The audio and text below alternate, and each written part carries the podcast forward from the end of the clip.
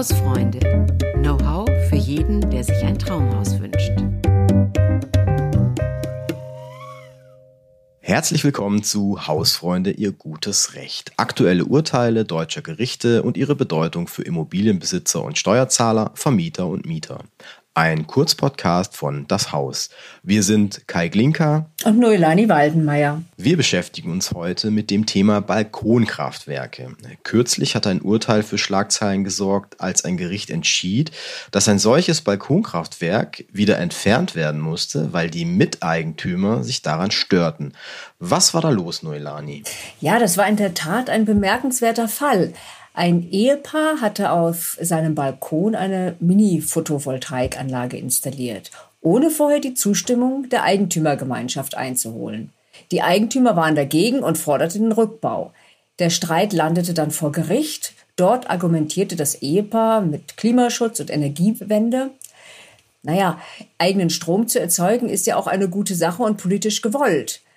Aber das Amtsgericht Konstanz sah trotzdem keinen Anspruch auf Zustimmung mit der Begründung, die immerhin 3,5 Quadratmeter große PV-Anlage stellt eine optische Veränderung des Gebäudes dar.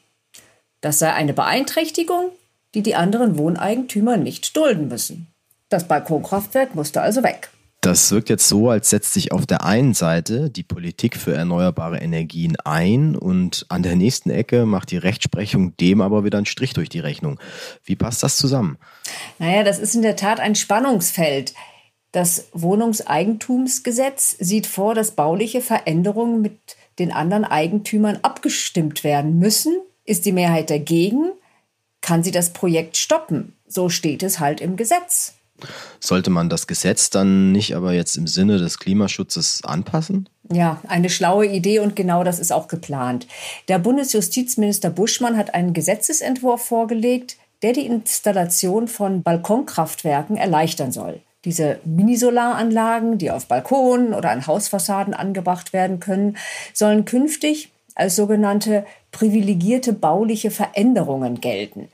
Wir kennen das auch von Ladestationen für Elektroautos oder schnellen Internetanschlüssen. Damit hätten Wohnungseigentümer und Mieter grundsätzlich einen Anspruch darauf, dass Vermieter und vor allem die Miteigentümer zustimmen, wenn ein Balkonkraftwerk installiert werden soll. Bisher konnten Eigentümergemeinschaften per Mehrheitsbeschluss ohne jede Begründung ablehnen.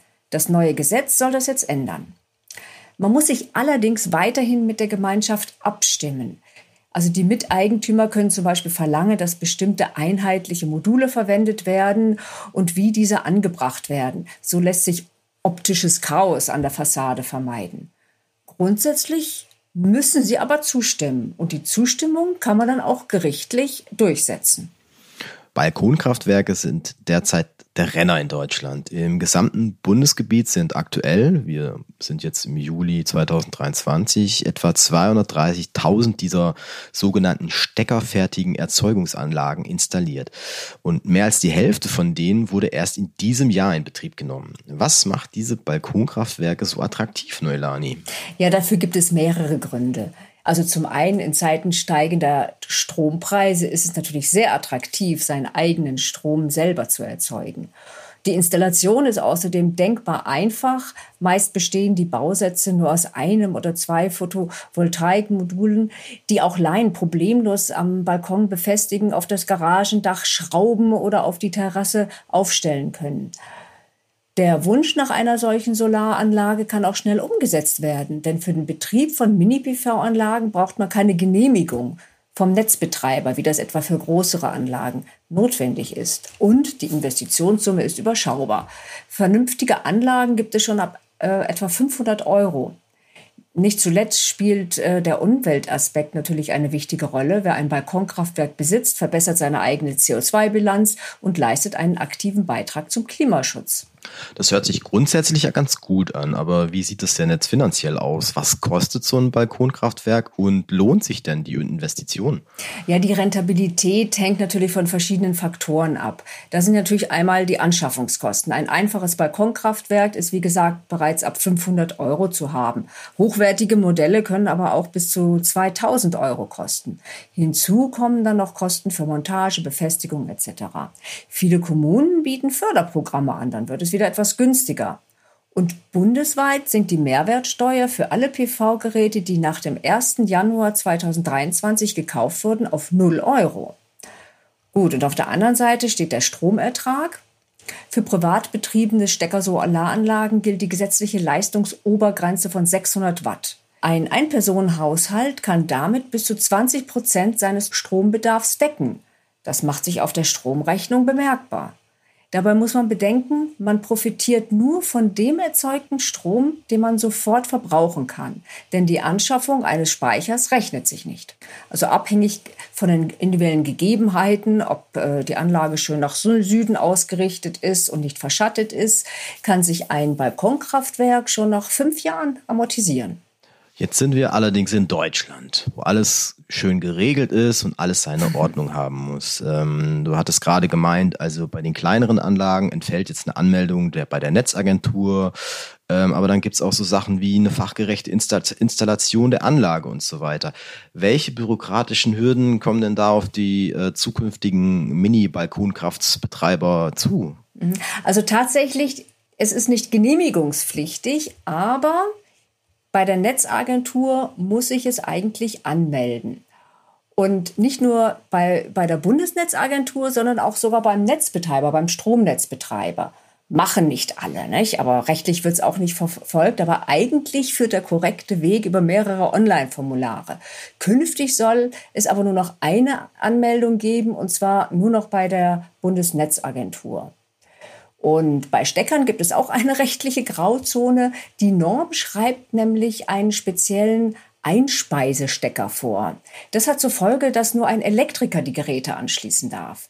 Technisch reicht aber ein einfacher sogenannter Schuko-Stecker. Das ist der Stecker, den wir so mhm. kennen, nicht? An, an Elektrogeräten. Ja. Das bestätigen auch unabhängige Experten. Trotzdem kann es natürlich zu Haftungsfragen kommen. Aber auch hier plant die Bundesregierung eine neue Norm, die Schuko-Stecker zulassen wird, ganz offiziell. Problematisch sind auch ältere Stromzähler, die sogenannten Ferrari-Zähler. Wenn man Strom ins Netz einspeist, laufen diese Zähler rückwärts, weil man ja keinen Strom verbraucht. Ja? Und das ist derzeit illegal. Die Bundesregierung plant jedoch, rückwärts laufende Stromzähler vorübergehend zuzulassen. Und noch eine weitere Verbesserung ist in Aussicht. Die zulässige Leistung der Module ist derzeit auf 600 Watt begrenzt. Die Bundesregierung plant, diese auf 800 Watt zu erhöhen. Damit steigt der mögliche Stromertrag noch etwas an. Naja, also es gibt also Hindernisse, aber eben auch die Hoffnung, dass äh, sie, sie bald äh, beseitigt werden. Und jetzt sagen wir mal, ich möchte mir tatsächlich so ein Balkonkraftwerk zulegen. Ähm, hast du da noch eine abschließende Empfehlung für mich? So sind zum Beispiel Billigangebote von Discountern, Aldi und Lidl zum Beispiel zu empfehlen? Tatsächlich boten verschiedene Discounter bereits Komplettanlagen für unter 300 Euro an. Verbraucherschützer beurteilen diese Billiggeräte jedoch eher kritisch. Also man muss schon sehr genau hinschauen. Einige dieser Geräte hatten eine deutlich geringere Leistung als die üblichen 300 Watt pro Modul. Sie waren kleiner, für kleine Balkone vielleicht gar nicht so schlecht und eben günstiger. Das kann im Einzelfall passen. Andere, die ordentlich Leistung boten, waren aber zu groß, was dann baurechtlich problematisch werden kann. Auch an der Qualität einzelner Komponenten gibt es Zweifel. Es ist daher sehr wichtig, die Angebote genau zu prüfen und vor dem Kauf gründlich zu recherchieren. Dabei helfen zum Beispiel Testberichte von vertrauenswürdigen Quellen wie zum Beispiel der Stiftung Warentest. Jetzt mal abgesehen von praktischen und finanziellen Aspekten sprechen vermutlich auch emotionale Gründe für die Anschaffung eines Balkonkraftwerks. Ja, stimmt. Bei der Entscheidung für ein Balkonkraftwerk geht es nicht nur um finanzielle Vorteile. Im Vordergrund steht oft der Wunsch, Strom nicht nur zu verbrauchen, sondern ihn auch selbst zu produzieren. Manchen Verbrauchern soll es ja richtig Spaß machen, so viel Sonnenstrom wie möglich selbst zu nutzen. Also Waschmaschine an, wenn die Sonne scheint. Und was man nicht selber verbraucht, geht nicht verloren, sondern fließt ins öffentliche Stromnetz. Man leistet also einen aktiven Beitrag zur Energiewende. Ein Balkonkraftwerk ist quasi gelebter Klimaschutz und eine Investition in die Zukunft. Wer auf dem eigenen Balkon oder der Terrasse seinen Teil zum Klimaschutz beitragen möchte, kann den also in naher Zukunft recht unkompliziert mit einem eigenen Minikraftwerk leisten. Für heute war es das schon wieder mit unserem Kurzpodcast Ihr gutes Recht unserer kleinen, aber feinen Rechtsabteilung. Wir freuen uns, wenn Sie das nächste Mal wieder reinhören. Falls Sie Fragen oder Anregungen haben, schreiben Sie uns gerne an hausfreunde.haus.de. Und natürlich können Sie uns auch beim Streamingdienst Ihres Vertrauens abonnieren. Machen Sie es gut und wir hören uns. Tschüss. Tschüss.